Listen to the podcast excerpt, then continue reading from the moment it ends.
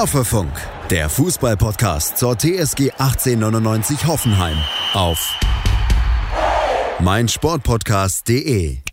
Hallo und herzlich willkommen zu Folge 71 von Hoffefunk, eurem TSG-Podcast. Und wir sind weiterhin in der Sommerpause, das ist euch sicherlich schon aufgefallen. Trotzdem haben wir einige Themen heute auf dem Zettel. Sicherlich das polarisierendste Thema, die Fanproteste rund um Dietmar Hopp und Rogon und bekanntlich steht auch eine Europameisterschaft an. Und da spielt natürlich die TSG auch eine gewisse Rolle. Und natürlich kann man auch als TSG-Fan ganz objektiv so ein bisschen auf die EM blicken. Und der dritte kleine Punkt, den ich jetzt mir auch noch notiert hätte, wäre die U21, wo wir eigentlich auch gerade in Person von Dennis Geiger eine große Rolle gespielt hätten und es zumindest auch in Person von David Raum haben, der ja offiziell noch nicht bei uns unter Vertrag steht, aber gefühlt zumindest schon mal ein TSG-Spieler ist. Da ist ja alles unter Dach und Fach. Und das will ich heute natürlich wieder besprechen mit Jonas. Hallo Jonas. Hallo, schön, dass ihr eingeschaltet habt. Dann bleiben wir doch am Anfang bei der TSG, würde ich sagen, oder? Und wenden uns vielleicht dem Thema zu, das jetzt am frischesten hier reingeflattert ist. Es gab gerade wieder eine neue Kickermeldung, ist natürlich nicht ganz neu. Alexander Rosen möchte Andrej Kramaric's Vertrag verlängern. Ihm liegt ein Vertragsangebot vor und ganz ähnliche ist die Situation wohl auch bei Florian Grillitsch und bei Dennis Geiger. Jonas, wie blickst du auf diese Situation? Du hast es sicherlich auch eben äh, als Eilmeldung reinbekommen. Ja, genau, die Eilmeldung kam gerade eben. Ähm, aber das, wie du richtig gesagt hast, ja schon seit zwei oder drei Tagen jetzt auf dem Schirm ähm, ja. von Leuten, die sich mit der TSG befassen. Ähm, und es kam tatsächlich ziemlich überraschend. Also nicht, dass sich jetzt mit Vertragsverlängerung ähm, beschäftigt wird, weil das ist ja relativ klar bei drei Spielern, wo der Vertrag 2022 ähm, ausläuft. Aber dass das jetzt dann doch in, in Form einer, einer Meldung jetzt vor der Europameisterschaft ja. noch, noch so nach außen getragen wird.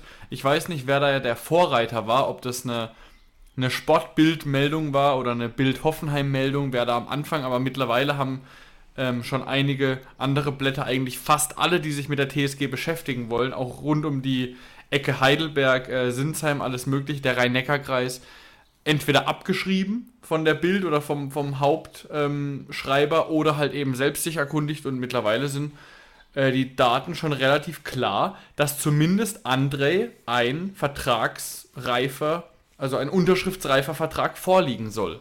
Ja, wobei ich da sagen muss, ich bin mir relativ sicher, dass diese ursprüngliche Meldung tatsächlich vom Kicker kommt. Und mhm. dass die jetzt erst nochmal äh, äh, online vorliegt, dass die früher schon in der Printausgabe war. So die ersten, die es online gemacht haben, war glaube ich 90 Fußball oder ich weiß nicht, ich habe dir den Link geschickt, Jonas, vor ein paar Tagen. Und die ja. berufen sich auch in ihrem Artikel auf den Kicker, was meiner Erfahrung nach ähm, eine der vertrauensvollsten Quellen ist und natürlich auch nicht überrascht.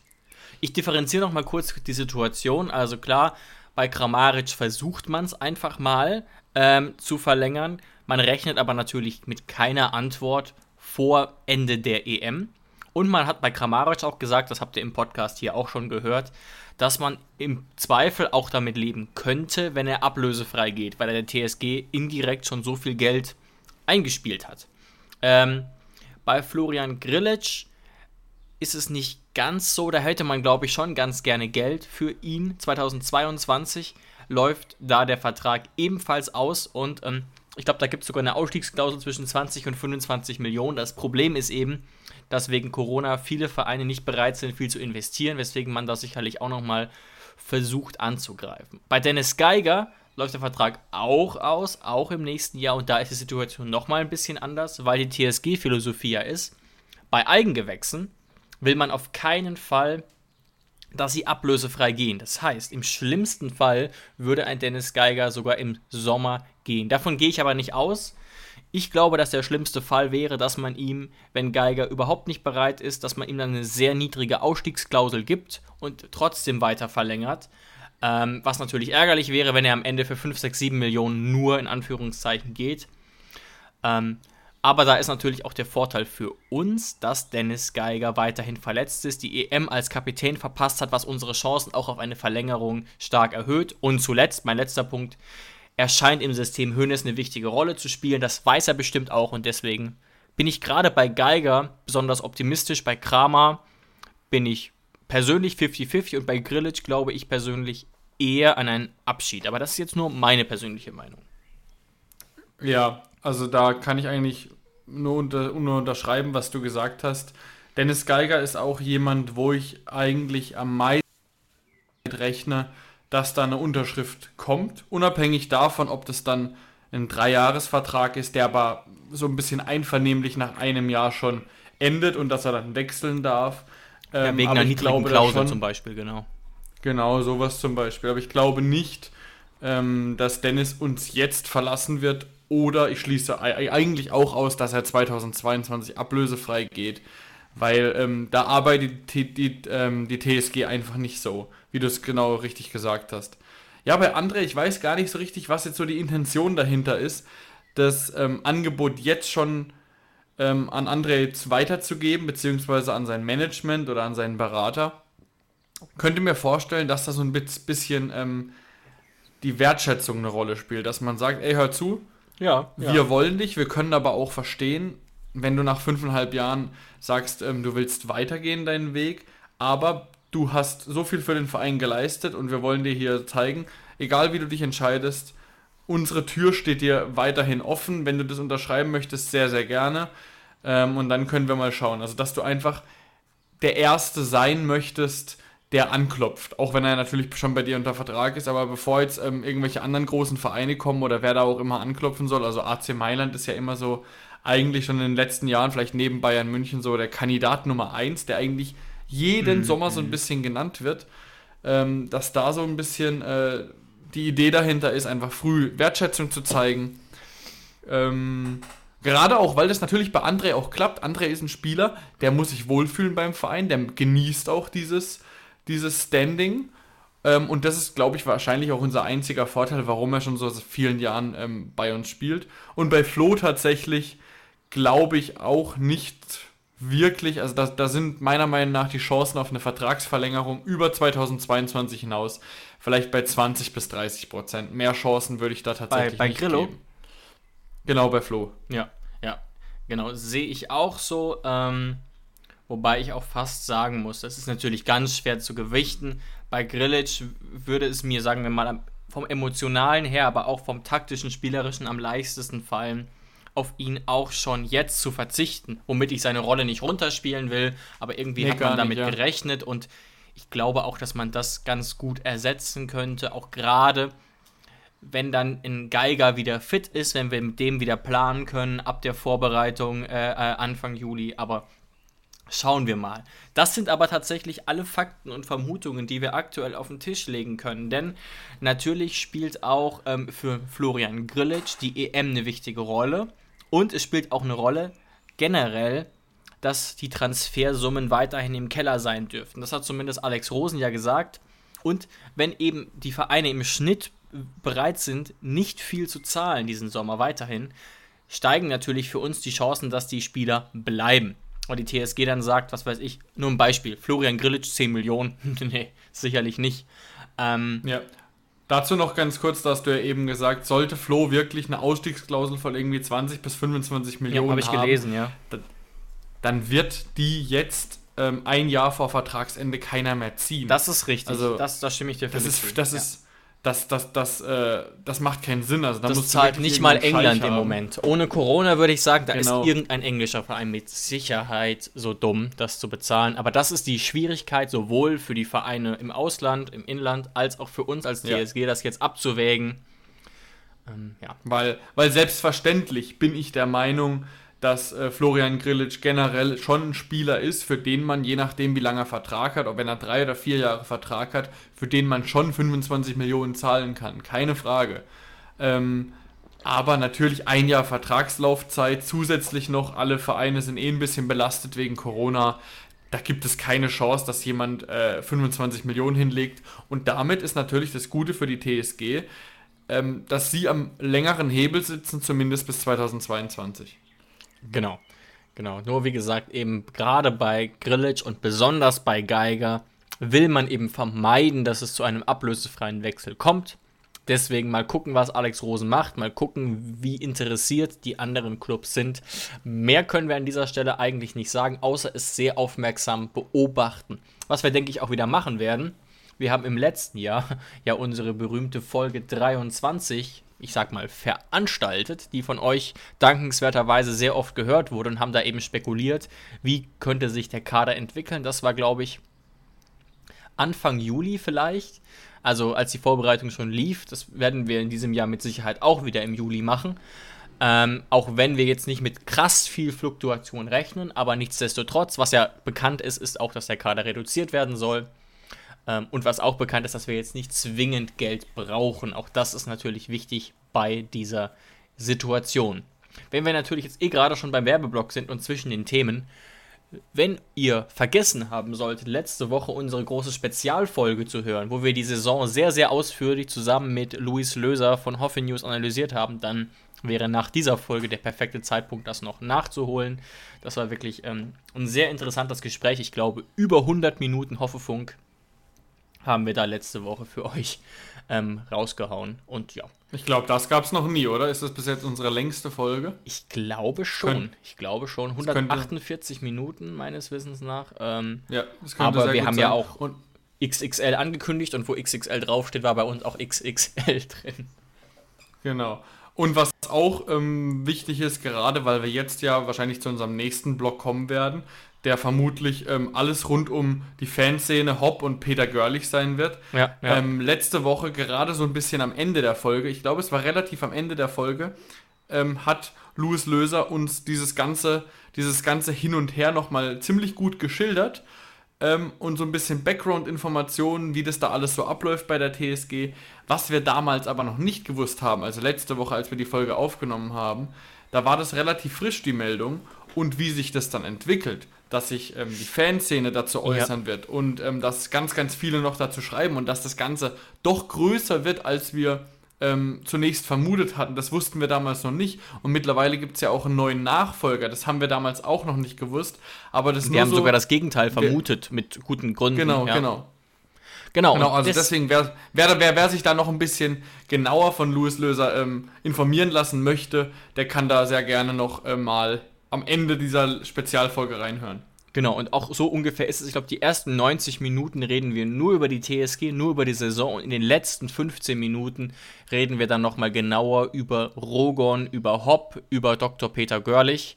Ähm, und das hat äh, Luis da wirklich sehr interessant erzählt. Und darauf baut natürlich jetzt auch unsere heutige ja, Berichterstattung mehr oder weniger auf, wo wir die neuen Informationen natürlich jetzt aufgreifen ähm, wollen. Und ja. einerseits muss man natürlich nochmal drauf eingehen.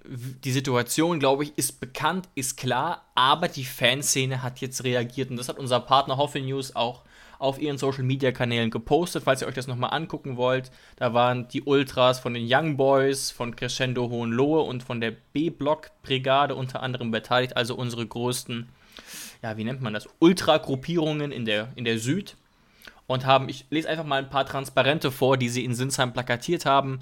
Wer den Sonnenkönig ja. kritisiert, wird schnellstmöglich aussortiert. Oder hier, den Golfclub, den Golfkumpel im Verein installiert, einen echten TSGler degradiert, deine Vetternwirtschaft kotzt uns an. Schatz, ich bin neu verliebt. Was? Das ist er. Aber das ist ein Auto. Ja, eben. Mit ihm habe ich alles richtig gemacht. Wunschauto einfach kaufen, verkaufen oder leasen. Bei Autoscout24. Alles richtig gemacht. Was haben wir noch? Peter Görlich Ehrenmann war vor einer Sinsheimer Kirche.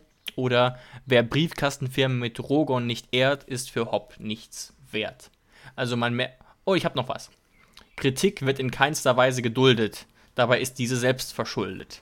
Freut mich natürlich als Deutschlehrer, dass das hier schön sauber gereimt wurde, aber die Botschaften bergen natürlich, ja, ziemliches Streitpotenzial. Da ist, glaube ich, klar, dass die, die gerade die Fans in der Süd ziemlich angepisst sind. Anders kann man das nicht sagen. Und ja, man muss es sagen, man will den Verein immer verteidigen, aber ich kann es zumindest inhaltlich verstehen.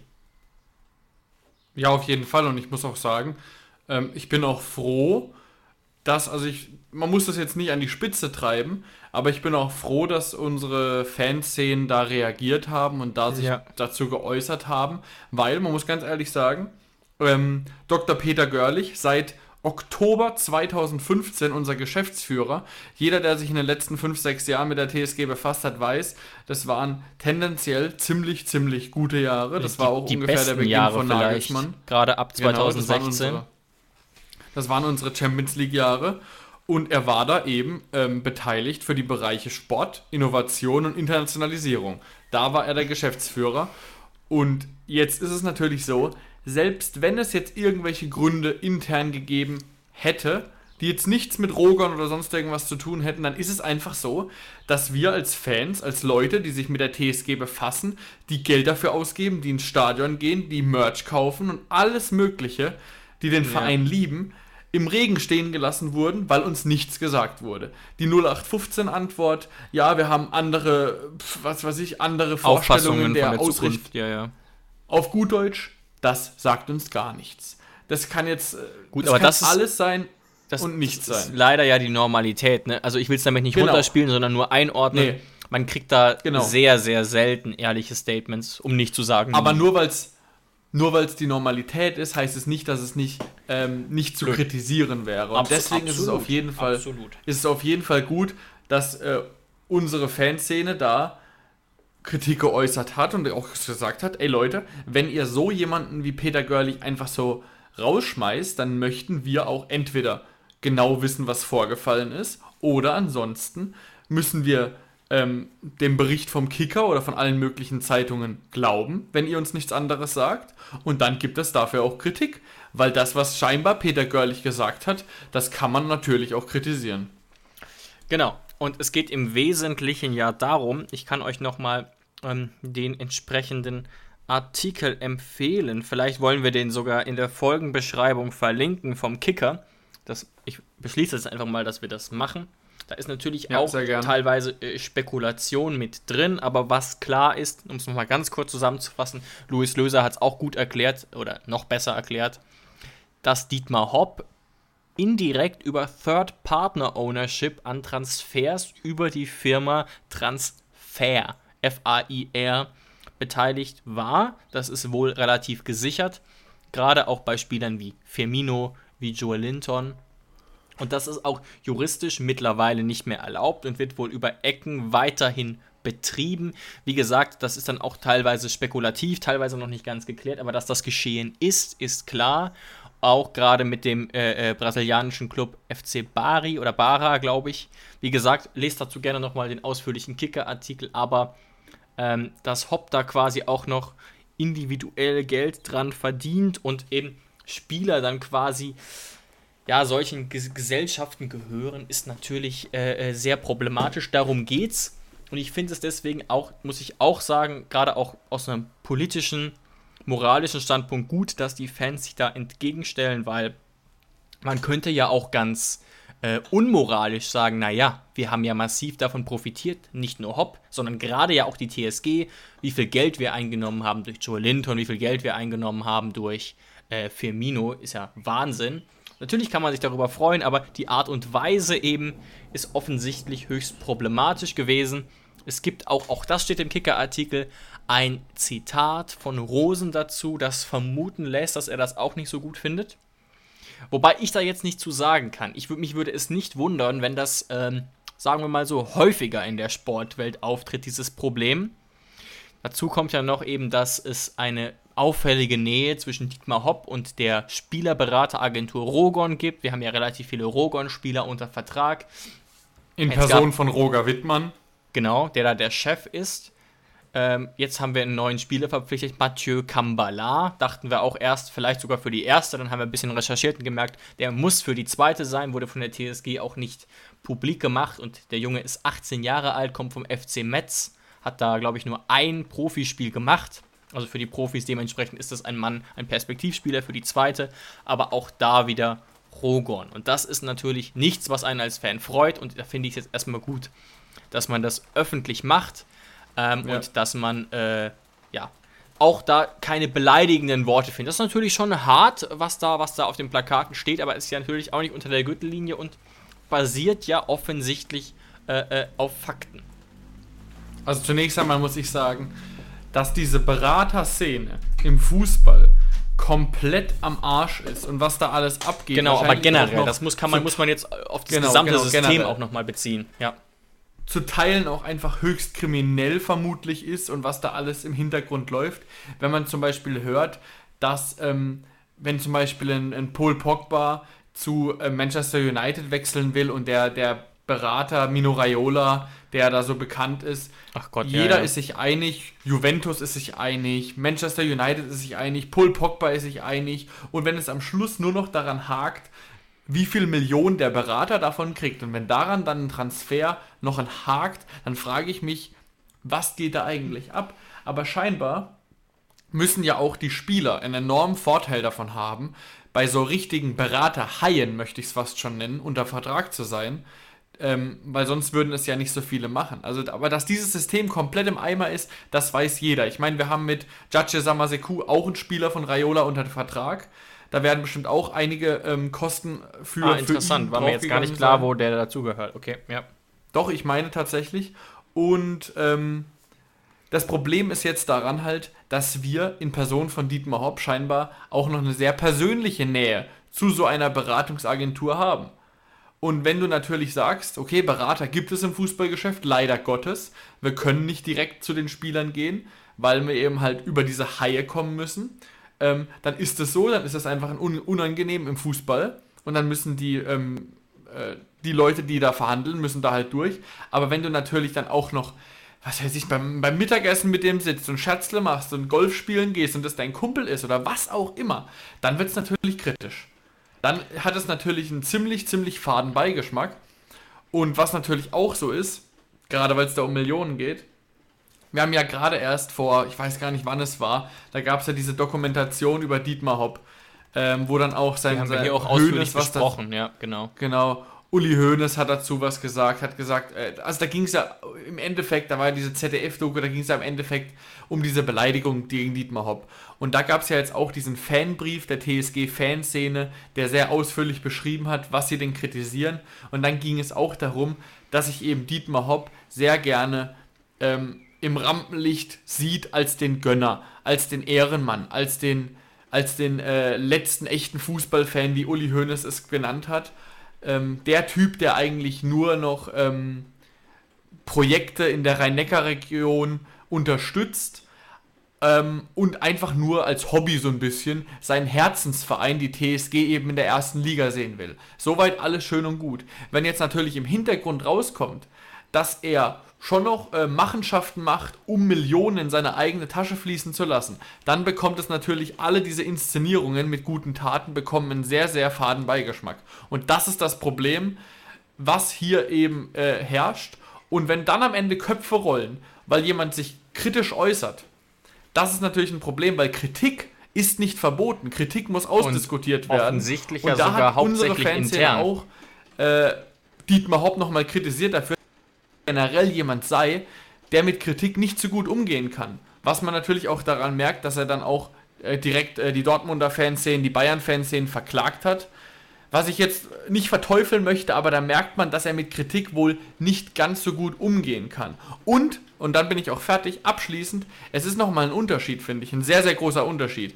Ob du mit Kritik umgehen musst, was irgendwelche Bayern, was die Schickeria zu dir sagt und die dich beleidigen, oder ob dein Geschäftsführer, der seit sechs Jahren bei dir arbeitet, Kritik äußert und Peter Görlich hat ihn bestimmt nicht beleidigt oder hat äh, unschöne Worte benutzt oder sonst irgendwas oder ist ihn persönlich angegangen. Und wenn jemand sich dann kritisch äußert in einem Geschäftsmodell und dann seinen seinen Koffer nehmen muss, dann ist das wirklich, wirklich, wirklich äh, sehr, sehr problematisch. Ja, also ich verstehe deine Punkte. Bei einzelnen Punkten würde ich sagen, ja, verstehe ich, ist aber im, ist mir aber teilweise ein kleines bisschen zu spekulativ an der einen oder anderen Stelle. Das basierte ja Das auch ist das auf, Problem, wir auf, wissen ja nichts. ja eben auf Meinungen von fremden Personen über Dietmar Hopp. Wer kennt denn von uns Dietmar Hopp wirklich persönlich, ne? Aber was mich tatsächlich sogar am meisten stört, gehen wir jetzt nochmal davon weg, dass da Leute mitverdienen und so weiter. Was mich ehrlich gesagt äh, äh, am meisten stört, und wir, auch da wissen wir nichts, ob Dr. Dr. Peter Görlich vielleicht intern wirklich ähm, auch mit relevanten Personengruppen aneinander geraten ist, sodass wir vielleicht dann doch Hobbs Meinung werden. Glaube ich nicht, aber könnte theoretisch sein, dass sich Hopp offensichtlich dann doch relativ stark eingemischt hat. Und dann in diesem Fall, das war ja, was mir immer sehr gut gefallen hat, dass er seit Jahren ja kaum im operativen Geschäft war. Also, dass er kaum wirklich aktiv eingegriffen hat. Ähm, er hat wohl äh, bei Nagelsmann, hat er sozusagen gesagt, ja, wie wäre es, wenn wir den jetzt nicht mehr hochbringen, aber er hat ja auch bei Transfers, ich dürfte das ja nicht so vorstellen, dass Hopp Spieler verpflichtet. Das ist ja nicht der Fall. Da hat ja Alexander Rosen ganz klar die Hosen an. Aber das hat mir persönlich nicht gefallen dass da offensichtlich, auch das wissen wir nicht zu 1000 Prozent, vielleicht waren ja auch, war das ja auch eine breite Mehrheit, aber offensichtlich hat Hopp ja den Rauswurf von Görlich vorangetrieben und das finde ich problematisch, weil eben nach unserem Kenntnisstand relativ wenig, sehr wenig gegen Dr. Peter Görlich spricht.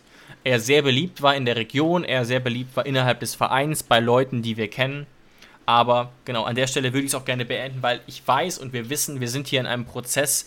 Viele Sachen sind nicht an die Öffentlichkeit gekommen, sollen nicht an die Öffentlichkeit kommen, deswegen basiert das auf Spekulationen, ähm, wo wir teilweise natürlich auch klare Anhaltspunkte vom Kicker oder so haben, aber eben an vielen Stellen auch nicht. Trotzdem möchte ich vielleicht nochmal abschließend sagen zur generellen Sache. Das sind alles Sachen, die einem nicht so gut gefallen als Fan. Absolut verständlich. Aber viele Vereine haben ähnliche Probleme und ich würde da jetzt nicht mir dadurch äh, die Lust am Fußball gucken versauen lassen. Die Spieler können da nichts dafür. Äh, der Trainer kann nichts dafür, Alex Rosen kann da wahrscheinlich auch nichts dafür. Ähm, da würde ich mir den Stadionbesuch wirklich, wenn er ab August wieder möglich wäre, nicht versauen lassen. Trotzdem gerne die Ermutigung, da weiterhin ab und zu mal ein Transparenz zu machen. Nicht unter der Gürtellinie, aber auf diese Problematik einfach hinzuweisen.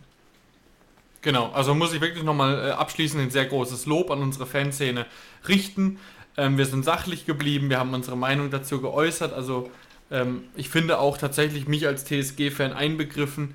Ähm, da wurde schon von unserer Fanszene auch jetzt äh, auch meine Meinung mitvertreten. Ähm, war nicht beleidigend und war alles in Ordnung. Und vielleicht noch ganz kurz, das Problem ist tatsächlich, ähm, es sind ja alles nur Menschen. Und oben im Verein, gerade im Fußball, fließt einfach sehr, sehr viel Geld. Aber trotzdem sind alles nur Menschen. Und man weiß halt ich eben nicht, wie das läuft. Vielleicht sind Dietmar Hopp und Roger Wittmann einfach wirklich sehr gute Freunde und so wie das dann halt mal passiert unter Freunden, wenn man dann über Fußball redet, dann sagt Roger Wittmann, ah, ich habe hier einen sehr klasse Jungen für dich, guck dir den mal an. Oder andersrum, für Dietmar Hopp ist es natürlich auch deutlich einfacher, über Roger Wittmann Spieler zu holen, die ihm gefallen. Also Weißt Wobei du, was ich meine? Ich, Aber ich weiß nicht, ob die Theorie ja. Sinn ergibt, weil meines Wissens nach gibt es keine Anhaltspunkte dafür, dass Dietmar Hopp beim Scouting wirklich mit dabei ist und wirklich sagt, du Alex Rosen, der und der.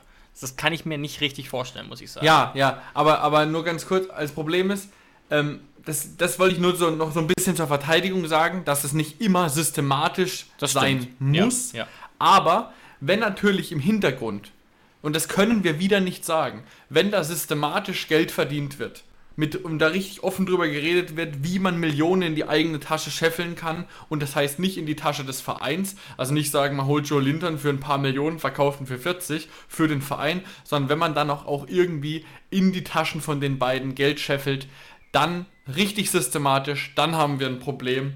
Und ähm, aber ja, genau, ich würde dir dazu stimmen. Beenden wir das Thema an der Stelle. Wenn es da was Neues gibt, natürlich reden wir wieder sehr gerne darüber und arbeiten das auf. Aber wir sind dann natürlich auch am Ende mit unserem Latein, weil mehr Einblick bekommen wir einfach nicht und mehr Einblick werden wir auch nicht bekommen, das ist ganz klar. Schatz, ich bin neu verliebt. Was? Da drüben. Das ist er. Aber das ist ein Auto. Ja, eben. Mit ihm habe ich alles richtig gemacht. Wunschauto einfach kaufen, verkaufen oder leasen. Bei Autoscout24. Alles richtig gemacht. An der Stelle darüber reden wir vielleicht nicht so ausführlich, weil wir ja eigentlich eher über die EM reden wollten. Trotzdem großen Glückwunsch an die U21, die Europameister geworden ist, wo auch David Raum wie auch am Aufstieg einen großen Anteil als Stammlinksverteidiger hatte. Ja. Wer da sich noch mal ein bisschen zu erkundigen will, wer es verpasst hat, fand ich wirklich interessant. Dennis Geiger hatte im Kicker eine Kolumne zur Europameisterschaft. Er wäre ja eigentlich Kapitän der Mannschaft gewesen. Einfach mal googeln, Kolumne Dennis Geiger und dann auf die Seite des Kicker gehen. Da hat er jetzt auch geschrieben, wie stolz er auf die Jungs ist, dass er bei der Siegerehrung im Fernsehen aber natürlich ziemlich traurig war, was man, glaube ich, absolut verstehen kann. Meines Wissens nach darf er ab sofort nicht mehr U21 spielen. Er ist 22 Jahre alt und wird verletzungsbedingt wohl auch Olympia verpassen. Und damit auch die Vorbereitung auf uns. Das erfahre ich jetzt auch erst gerade erst, aber naja, da wenden wir uns später zu. Wir sind ja von der Vorbereitung noch ein bisschen weiter weg, wo wir überhaupt nicht weit weg sind. Und dem, jetzt kommen wir wirklich zu dem Block EM-Spezial in Anführungszeichen ist von der Europameisterschaft.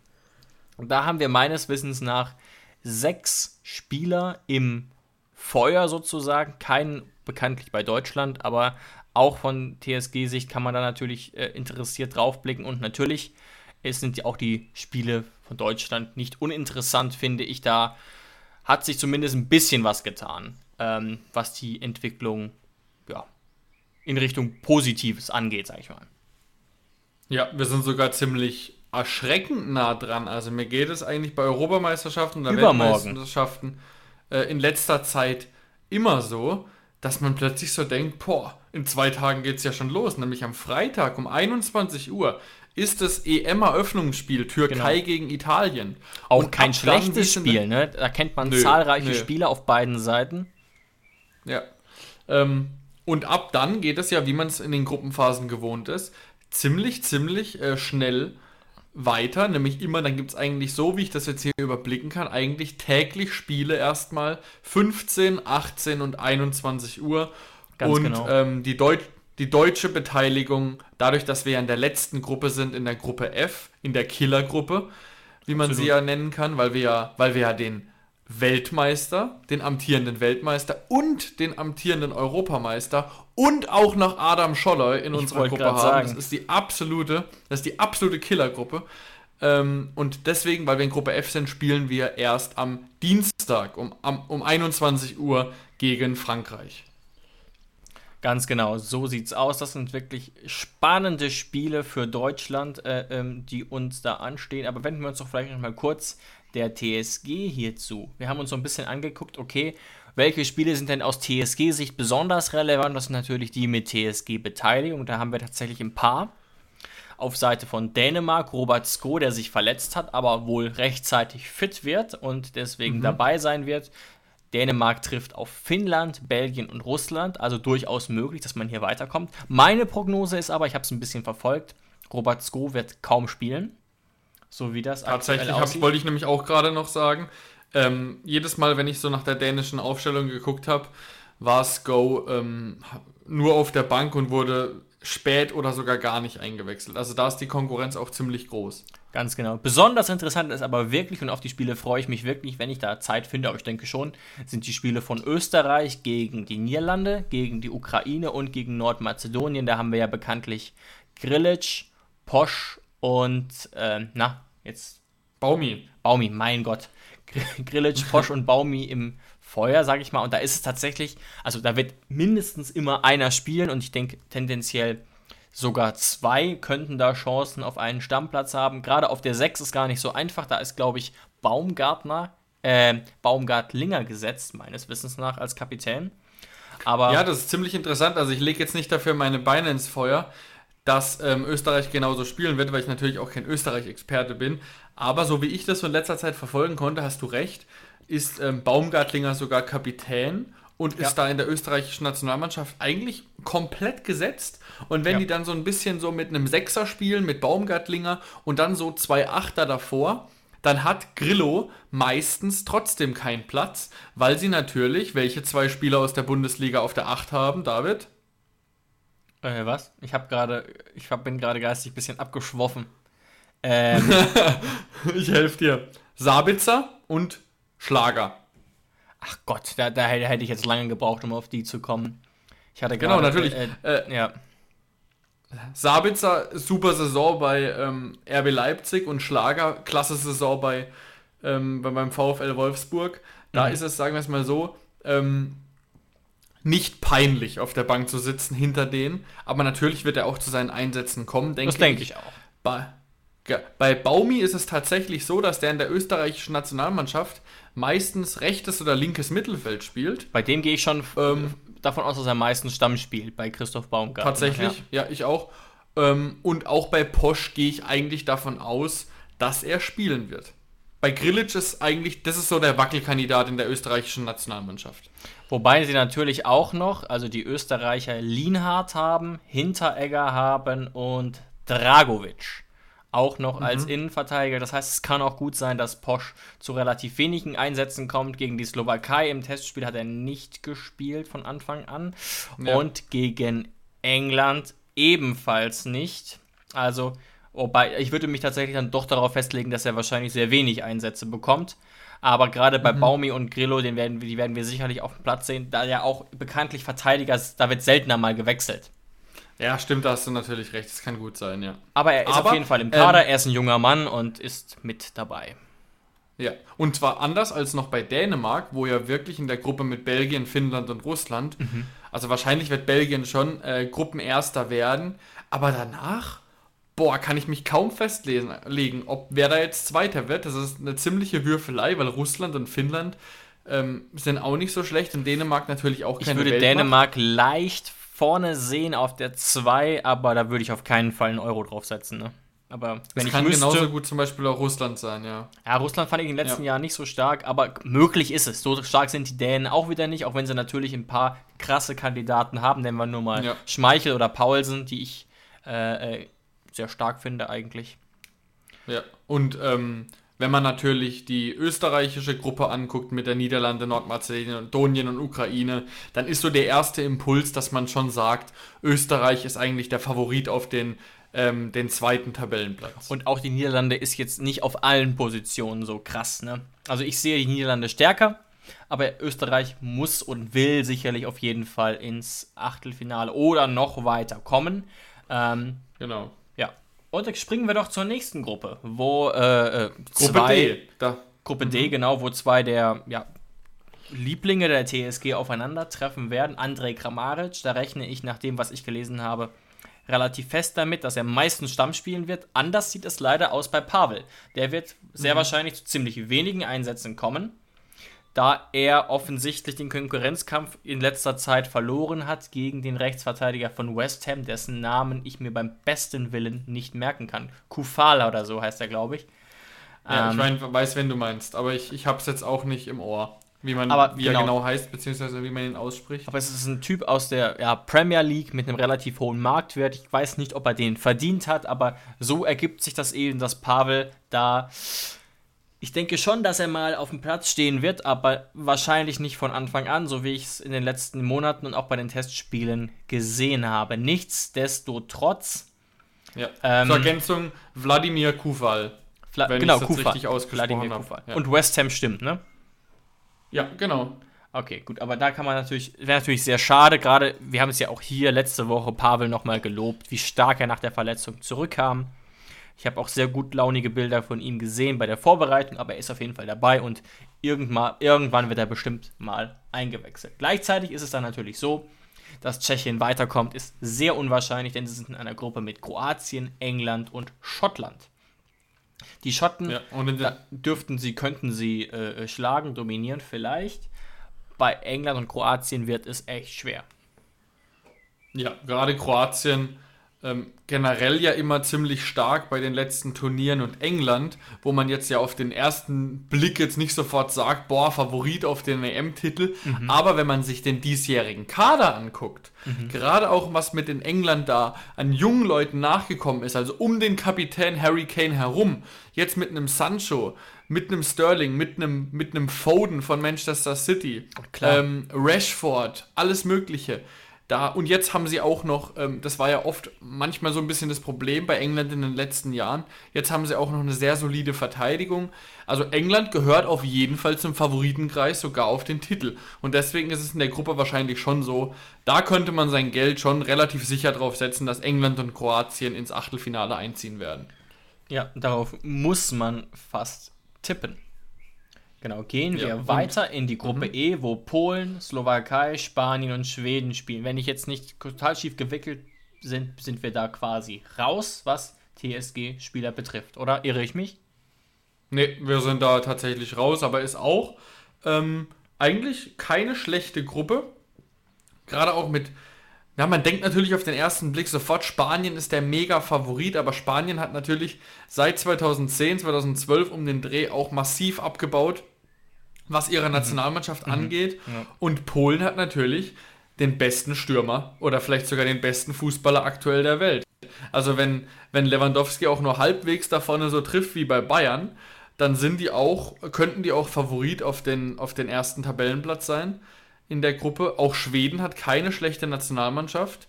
Ähm, leider Gottes ist ja einer meiner Lieblingsspieler, generell so im Weltfußball, Zlatan Ibrahimovic, verletzt und wird nicht bei Schweden dabei sein. Ja, ja. Ähm, das, ist, das ist natürlich äh, schon, schon schlecht für, für die Schweden, aber an sich einfach keine schlechte Nationalmannschaft. Allein so, so jemand wie Forsberg, ähm, oder so, da haben die auch schon Namen drin. Slowakei wahrscheinlich eher raus. Ähm, aber ja, Polen, oh. Schweden, Spanien traue ich alle zu, ins Achtelfinale zu kommen, aber vermutlich wird es dann doch Polen und Spanien werden.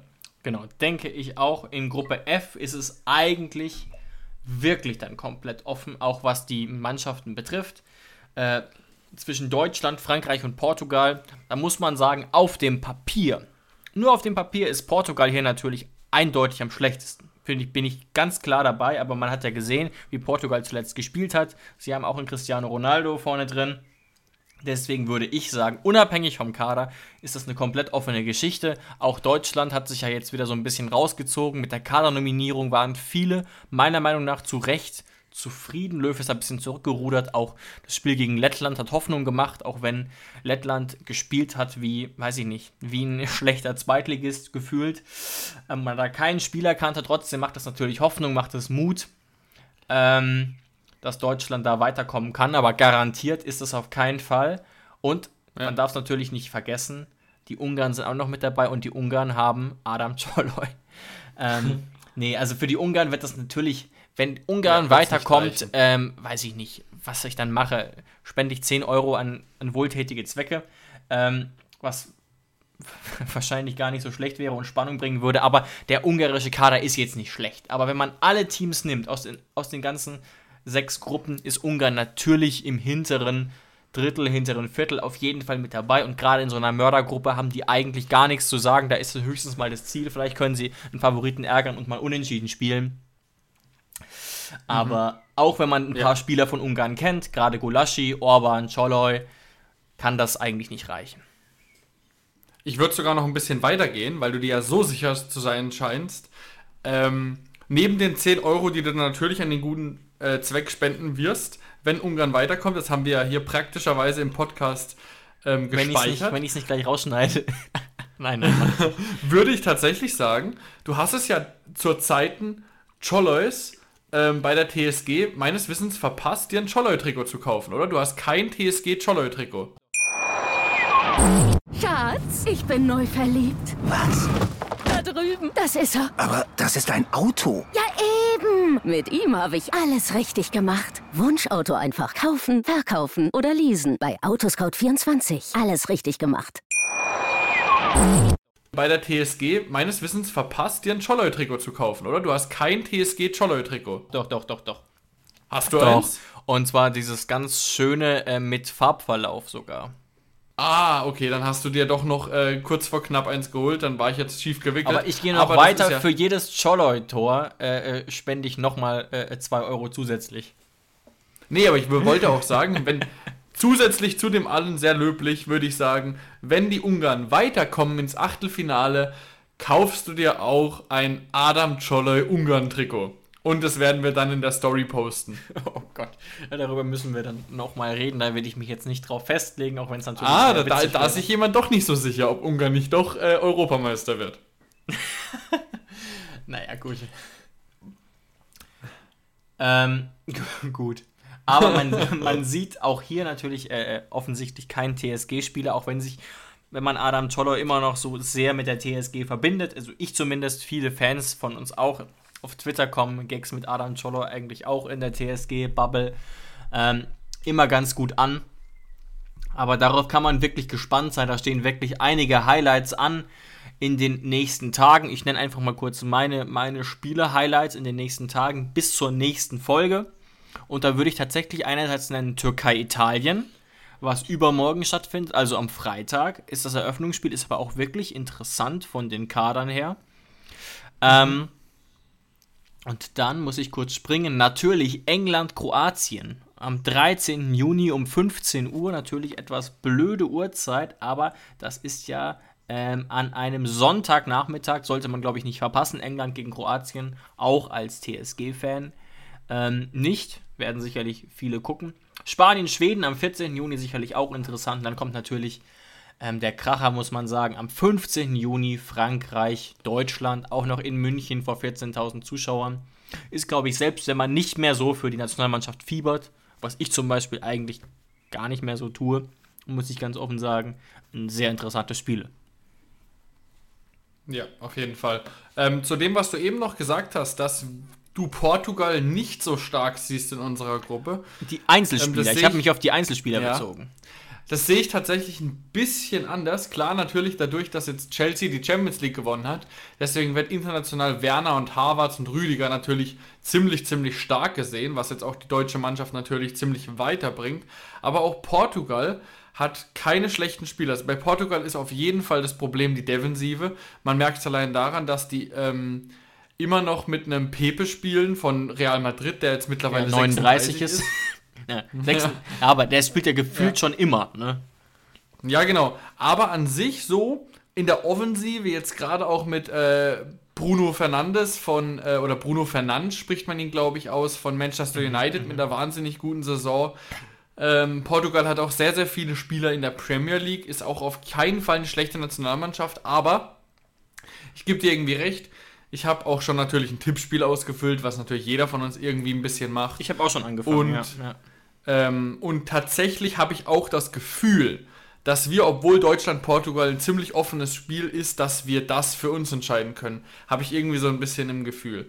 Aber wir können ja jetzt noch am Ende, wir haben ein bisschen Zeit haben wir ja noch, noch so ein bisschen über die deutsche Nationalmannschaft reden, weil wir da ja gerade kadertechnisch auch am meisten Bescheid wissen in der Breite. Und ich habe auch sehr, sehr viel, und da interessiert mich so ein bisschen deine Meinung vielleicht. Ich habe sehr, sehr viel auch schon mit meinen Freunden darüber geredet, mit der, über die deutsche Nationalmannschaft. Wie sollten wir aufstellen? Ähm, wie gut ist unser Kader wirklich? Und so die Schlüsselposition ist eigentlich, wo man sich ja wirklich sehr, sehr unsicher ist. Was macht man mit Kimmich? Erstens mhm. mal, wie mhm. stellt man auf zum Beispiel? Wird es eine Dreierkette? Wird es eine Viererkette? Ähm, und natürlich, was macht man mit Kimmich? Also sagt man, Kimmich ist der beste Sechser der Welt, Kimmich spielt auf der 6 und wir gucken lieber als Rechtsverteidiger, dass wir da zum Beispiel mit einem Klostermann oder mit einem Emre Can spielen. Ähm, oder sagt man, wir sind auf der 6 so gut besetzt mit einem Goretzka, mit einem Kroos, mit einem Gündogan, dass wir sagen, nee, Kimmich ist zwar der beste Sechser, aber er ist auch der beste Rechtsverteidiger mit Abstand und man guckt dann, dass man die 6 anders besetzt und Kimmich nach rechts packt. Ich habe meine Meinung, kann die danach auch sagen. Was wäre jetzt spontan deine Meinung? Und wen würdest du dann in diese, auf die 6 stellen?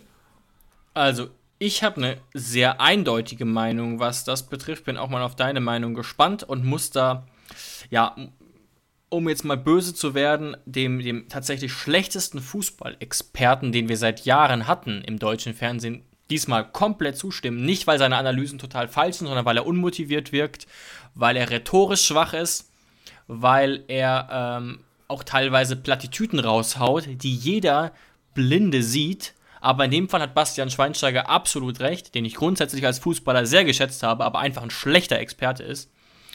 Kimmich muss Rechtsverteidiger spielen, wenn man den Kader sieht. Da führt für mich kein Weg dran vorbei. Wir haben Top 6er, Top 8er im Kader. Wir haben aber auf der äh, Spieler, die für rechts in Frage kommen, ganz, ganz wenige. Und Kimmich hat da die Erfahrung.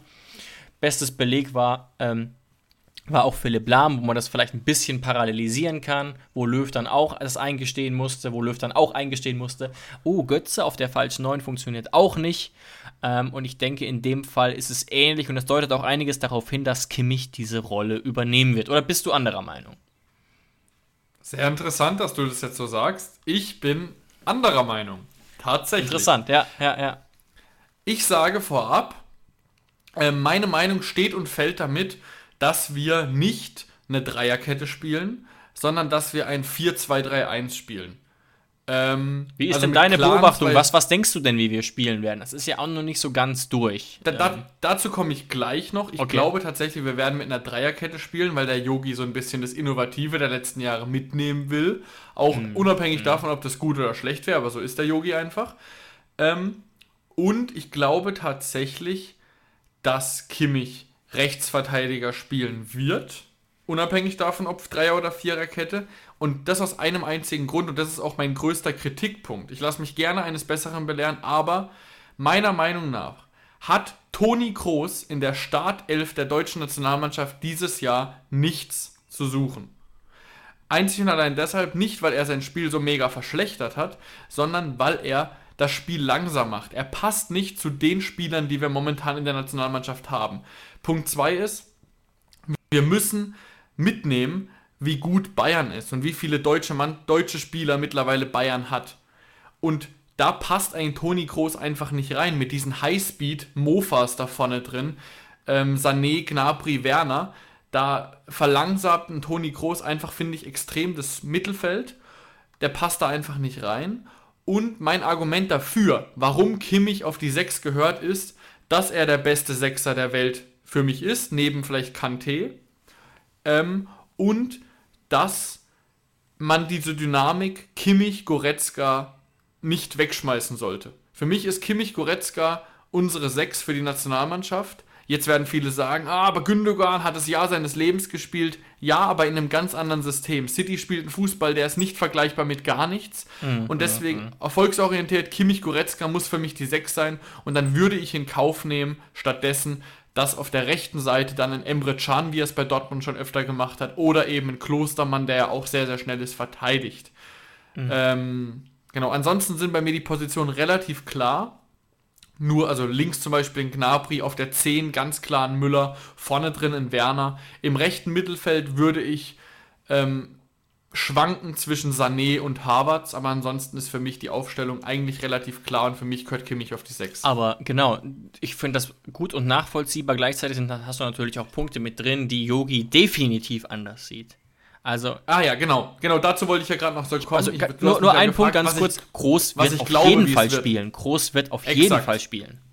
Exakt, und das ist meiner Meinung nach unser Problem. Es gab jetzt auch schon ein Interview mit Yogi Löw der dazu Stellung genommen hat, warum gerade so viele Toni Groß kritisieren. Und er hat gesagt, er versteht das überhaupt nicht. Toni mhm, Groß ist ja. gesetzt. Das ist meiner Meinung nach ein großer Fehler. Und ich, ich werde es beobachten, aber für mich hat Toni Groß einfach nichts in diesem Kader, zu, äh, in, der, in der Startelf zu suchen. Aber es wird so kommen und aufgrund dessen könnte ich mir sogar vorstellen, dass wenn Kimmich ausgebaut wird von der 6 und auf rechts verlagert wird, dass auch ein Goretzka nicht spielen wird, Stamm, sondern wir mit einem sehr, sehr spielerisch und sehr, sehr defensiv schwachen Mittelfeld Groß und äh, Gündogan reinstarten werden. Und dann müssen wir einfach nur beten, dass das uns gegen Frankreich nicht um die Ohren fliegt. Ja, also ich könnte mir tatsächlich Gündogan und Goretzka sehr gut dort vorstellen und sehe deswegen Kimmich eher rechts. Die Frage ist natürlich immer, wie wichtig ist der Sechser in einem System oder der Achter? Das schwankt natürlich auch von System zu System. Ich bin halt der Meinung, wir haben in der Nationalmannschaft mit Müller einen sehr, sehr kreativen Spieler, der die Vorlagen machen kann, der weiter vorne ist, sodass man auf die Sechs nicht ganz so stark angewiesen ist. Und Gündogan ist natürlich auch sehr, sehr kreativ im ähm, Spielaufbau, kann Chancen ähm, herausspielen. Bin aber mal gespannt. Ich, ich glaube nicht unbedingt an Klostermann rechts. Der hat es nicht so gut gemacht gegen Dänemark, fand ich. Aber warten wir es ab. Auch Neuhaus würde ich nicht komplett abschreiben. Also zumindest, dass er nicht auf Einsatzzeiten kommt. Dass er jetzt Stamm spielt, steht auf einem anderen Zettel.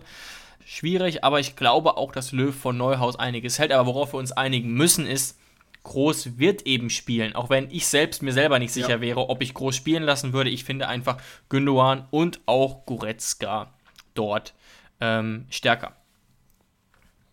Ja, also für mich auf jeden Fall von den vier Sechsern ist Chan haben wir übrigens auch noch, ne? Also der spielt in meinen Gedanken kaum eine Rolle, aber Emre Chan gibt es auch noch. Ja, in meinem Kopf spielt er nur dann eine Rolle, wenn wir verzweifelt auf der Suche nach einem Rechtsverteidiger sind. Und okay, das verstehe, noch so als Schlussstatement verstehe. auf ähm, es ist keine Frage für mich, dass Kimmich mit Abstand der beste Rechtsverteidiger ist, den wir im Kader haben. Ich sehe es nur nicht so ganz, dass wir den, wenn wir den besten Sechser der Welt haben, dass wir den nur um einen guten Rechtsverteidiger zu haben, äh, halt, halt da wegschmeißen. Das sehe ich noch nicht so ganz. Und dann noch dann die Argumentation mit, mit, mit Kimmich Goretzka in Kombination, mit einem Müller noch davor. Das ist alles so wahnsinnig eingespielt. Also das. Ja, aber das äh, long, story, long story short, es wird nicht passieren. Und jetzt ein bisschen, äh, um noch ein bisschen lustig zu sein, der Querpass-Toni, wie man ihn ja immer so nennt, wird spielen. Da sind wir uns beide sehr, sehr Und einig. Vielleicht wird er ja auch überzeugen. Aber was man auch, denke ja. ich, ganz schwer argumentieren können wird, ganz generell, du hast ja schon deine Gründe genannt, aber nach dieser Saison kann man auch einen Gündogan nur ganz schwer benchen, finde ich persönlich. Tatsächlich, tatsächlich, ja. Also das wäre auch schon eine sehr harte Entscheidung, wenn man jetzt nach dieser Saison quasi merkt, okay, Gündogan wird immer nur eingewechselt, fände ich schon irgendwie krass, muss ich sagen. Auch wenn du auf der Position auf der sehr Seite kannst du, auch, kannst du auch genauso gut sagen, wie willst du, wie willst du einen Kai Havertz auf die Bank setzen, der das Champions League Finale entscheidet, der die Champions League gewinnt. Ja, da hast du einen Punkt. Wie willst du, wenn du, wenn du einen Havertz vorne spielen lässt, ist ein Werner auf der Bank, da hast du das gleiche Problem.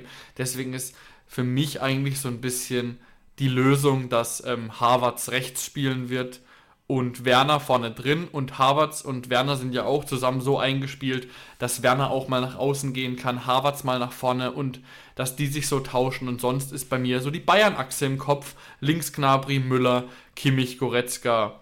Ähm, also eigentlich offensiv. Mittelfeld ist für mich Bayern, Chelsea und hinten drin, ja, was da halt so, was da halt so rumläuft. Wahrscheinlich Rüdiger, Hummels, äh, Gosens und eben Rechtsverteidiger. Da kann man so ein bisschen würfeln. Ja, genau. Oder eben Dreierkette. Aber da stehen noch viele Fragezeichen, glaube ich, da. Ich glaube auch gerade ein Gnabry ist bei Löw auch sehr, sehr hoch im Kurs, habe ich gehört. Auch schwer vorstellbar, dass der wenig spielt, muss ich sagen. Ähm, das heißt, auch da wird es, es wird auf jeden Fall harte Entscheidungen geben. Ich bin gespannt, was wir letztlich auf den Platz bekommen. Wir werden es sehen und nächste Woche natürlich auch darüber ein bisschen sprechen, besonders aber auch darüber sprechen, wie sich unsere TSG-Spieler so schlagen werden, zu wie viel Einsatzzeit sie kommen. Ich habe sechs Spieler gezählt bei uns, die im Rennen sind. Damit sind wir übrigens ziemlich genau im Mittelfeld. Jonas, Abschlussfrage, weil du musst gleich weg. Welcher Kader ist am meisten wert laut transfermarkt.de? Ich bin gespannt. Ganz schnell. England. Ah, sehr gut, sehr gut. Und das Spannende finde ich, und das unterstützt so eine meiner Lieblingsthesen. Die Premier League gilt als sehr, sehr stark. Und ich finde sie auch nicht schwach. Aber die Transfer merkt, äh, die, die, na, die Ablösesummen, die dort angegeben sind und gezahlt sind, sind einfach sowas von drüber, dass das überhaupt nichts mehr, nicht mehr vergleichbar ist mit Frankreich, Deutschland, Italien, sodass man das überhaupt nicht mehr richtig bewerten kann. Und meine Analyse dazu ist, England ist definitiv nicht das stärkste Team. England, wird, England? England wird definitiv kein Weltmeister. Habe ich recht? Ja, es ist England. Ja, ja. Ach so. Ja, ja, das habe hab ich gerade so ein bisschen verpasst. Sorry. Dass ich recht habe. Ich war schon so ähm, im, im Rage-Modus, ja. Ja, ja, ich, ich stimme dir auf jeden Fall zu. Natürlich, durch deine Frage, du hast es mir gerade sehr einfach gemacht. Ich wollte natürlich nicht Frankreich sagen, das wäre so das Erste, was jeder nennt. Ähm, aber ich habe tatsächlich so ein bisschen überlegt, ich habe es ja eben schon ein paar Spieler von England aufgezählt und die englische Mannschaft ist einfach auch wahnsinnig jung. Ähm, das ist natürlich auch gut Sancho, für den Transfermarkt, äh, Transferwert. Gu ja. Google mal zum Beispiel Sancho ähm, Marktwert. Ja, da ja. kippst du aus dem Latschen. Der ist, der ist, das ist im dreistelligen Bereich.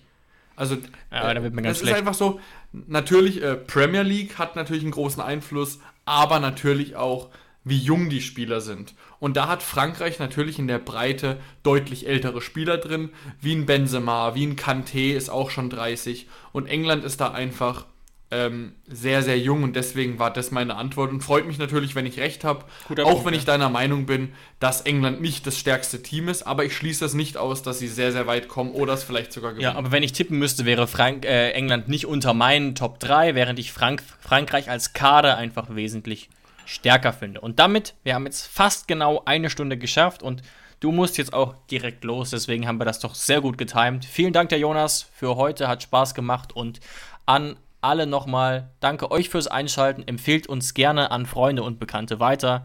Wir machen das ja ehrenamtlich nur zum Spaß und wir hören uns wieder in der nächsten Folge, nachdem die ersten Spiele bereits gelaufen sein werden. Genau. Ich wünsche euch damit eine schöne Restwoche und einen super schönen Start in die Europameisterschaft. Ciao, ciao, macht's gut. Tschüss. Schatz, ich bin neu verliebt. Was?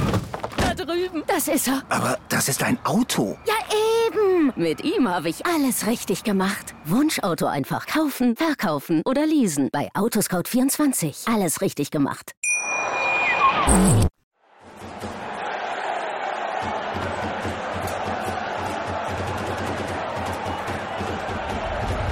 Hoffefunk, der Fußballpodcast zur TSG 1899 Hoffenheim auf meinsportpodcast.de. Schatz, ich bin neu verliebt. Was? Da drüben. Das ist er. Aber das ist ein Auto. Ja, eben. Mit ihm habe ich alles richtig gemacht. Wunschauto einfach kaufen, verkaufen oder leasen. Bei Autoscout24. Alles richtig gemacht.